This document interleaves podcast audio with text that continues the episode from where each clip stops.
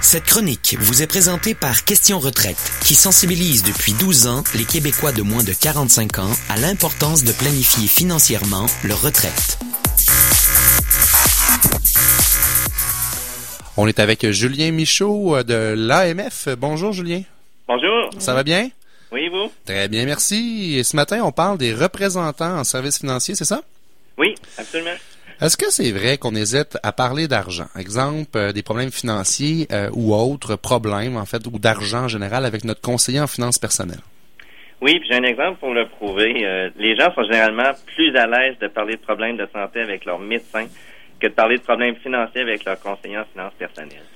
Ça, c'est vrai, puis c'est pas bon. non. non, parce que, écoute, des, des problèmes financiers, euh, comparons justement à la santé physique, si tu sais pas réglé, ça peut dégénérer puis entraîner des problèmes plus graves par la suite. Là. Oui, c'est ce qui peut arriver. Donc, c'est important de régler ce problème-là puis de ne pas avoir peur de parler avec un professionnel. Comment on s'assure de faire affaire avec un professionnel certifié? Bon, c'est assez simple. Il suffit d'appeler à l'autorité des marchés financiers. On a un centre d'information qui va faire la vérification pour nous. Puis, si on préfère, on peut aussi consulter notre registre sur le site euh, Internet. Euh, c'est, vraiment, très important de le faire.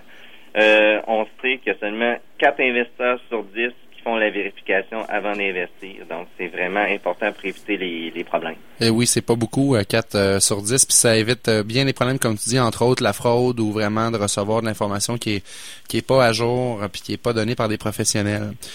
Euh, il existe plusieurs types de personnes avec qui on peut faire affaire parce que moi, je viens tout le temps mélanger là-dedans là, les titres. Est-ce qu'il y a des gens qui offrent un peu tous la même chose? Est-ce que c'est tout un peu pareil ou il y en a qui offrent des choses plus que d'autres?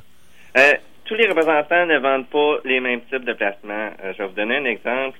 si on fait affaire avec un représentant de courtier en épargne collective, là, vous voyez, ils ont des titres quand même un peu longs. il va seulement pouvoir vendre des fonds communs de placement. Donc, il va nous trouver un fonds qui répond à notre profil investisseur.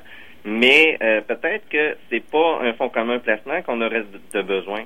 Alors, c'est pour ça qu'il faut magasiner auprès de plusieurs personnes. Peut-être que ce qu'on a besoin, c'est un fonds négocié en bourse, peut-être que c'est un fonds distinct, peut-être qu'on doit investir directement dans des actions, des obligations. Moi, je compare souvent ça à euh, aller voir un seul concessionnaire automobile.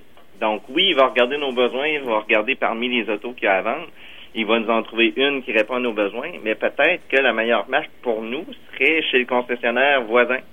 Donc, c'est la même chose avec euh, les représentants. Euh, ce qu'il faut faire, c'est vraiment consulter. Euh, puis chez nous, à l'autorité des marchés financiers, on a justement un guide pour se démêler dans tous les titres, parce qu'il y en a beaucoup, comme vous dites. on a un guide qui s'appelle Comment choisir avec qui investir, puis on le distribue gratuitement. Est-ce que c'est un guide qui est disponible en ligne, Julien? Oui, absolument. Il est sur notre site web. Bon, on va te partager le lien à nos auditeurs parce que c'est très important pour les gens de faire la différence justement dans les titres de professionnels. Est-ce que les gens travaillent de la bonne façon avec leur conseiller en finances personnelles? Pas toujours, malheureusement. Euh, encore là, il y a quatre investisseurs sur dix qui demandent pas quels vont être les frais à payer.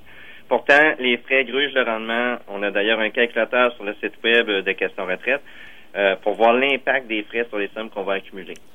Parce que c'est ça, le public étant peu informé en général sur les finances personnelles, quand vient le temps de choisir un conseiller financier, euh, les gens pensent que ben, oui, c'est gratuit dans un sens, il n'y a pas de frais de consultation dans la majorité des cas, mais il y a des frais quand même. Tu parles que les frais grugent le rendement, mais à quel point ça peut gruger? Ben, je vais vous donner un exemple d'un jeune travailleur qui commencerait aujourd'hui à épargner, par exemple, 5 000 par année pendant les 35 prochaines années. Euh, il y aurait un rendement avant frais de 6% mais comme il y aurait peut-être des frais de 2% il accumulerait avec ses frais 359 000. Mais s'il n'y avait pas eu de frais, il aurait accumulé 557 000. C'est 200 000 de plus. Ouch. Ouais, c'est ça. ça vaut la peine de le magasiner à ce niveau-là. Mais moi, puis c'est pareil pour le choix de tout professionnel. Je dis tout le temps, assurez-vous d'abord que le courant passe, que vous vous sentez en confiance. Allez chercher des références aussi de gens dans votre entourage. Oui, les frais, mais au-delà de ça, il y a l'être humain. Puis ça, c'est très important de focuser là-dessus. Est-ce que tu as un truc avec nous pour euh, économiser cette semaine? Oui, ben on a parlé beaucoup de frais, donc c'est justement euh, d'aller magasiner ces frais-là, puis il y, a plusieurs façons de le faire. On peut le faire tout simplement en négociant avec la personne qui nous offre des placements. Parce que vous savez que la personne qui nous offre des placements, il y a souvent des frais d'acquisition. Donc, ils peuvent aller de 0 à 5% de la somme qu'on veut investir. Si on a 10 000 à investir, ça peut coûter, par exemple, 500 de frais. Et ça, c'est souvent, très, très souvent négociable et on peut même avoir 0% de frais d'acquisition.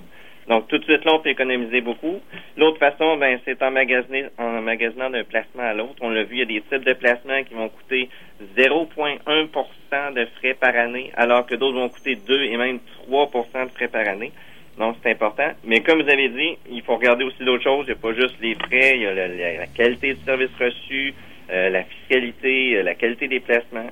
Et tout ça, les frais, c'est le truc 97 du guide des 99 trucs pour économiser sans pause privée. Un guide, justement, qui est maintenant disponible en version papier. Ah ah! Oui, c'est assez nouveau. Donc, autant auprès de l'autorité des marchés financiers que de questions retraite, on peut se le procurer. Génial. Puis en terminant, j'aimerais ça parce qu'on on dit souvent que le, le conseiller en finances personnelles a des responsabilités, mais le consommateur, lui, est-ce qu'il en a des responsabilités? Oui, souvent, on va mettre, euh, s'il y a une faute, la faute sur le dos des autres, mais nous-mêmes, comme consommateurs, faut préparer les rendez-vous qu'on va avoir avec notre représentant, il faut lui donner toute l'information qu'il a besoin pour travailler. Parce que lui, il faut qu'il nous connaisse, mais nous, on a la responsabilité de lui dire si notre situation financière change, euh, faut lui dire, faut poser des questions aussi.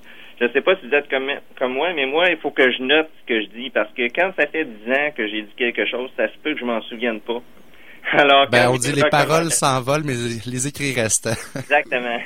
Merci beaucoup, Julien Michaud de l'AMF. C'est très intéressant comme chronique, et puis on se reparle dans deux semaines. Merci.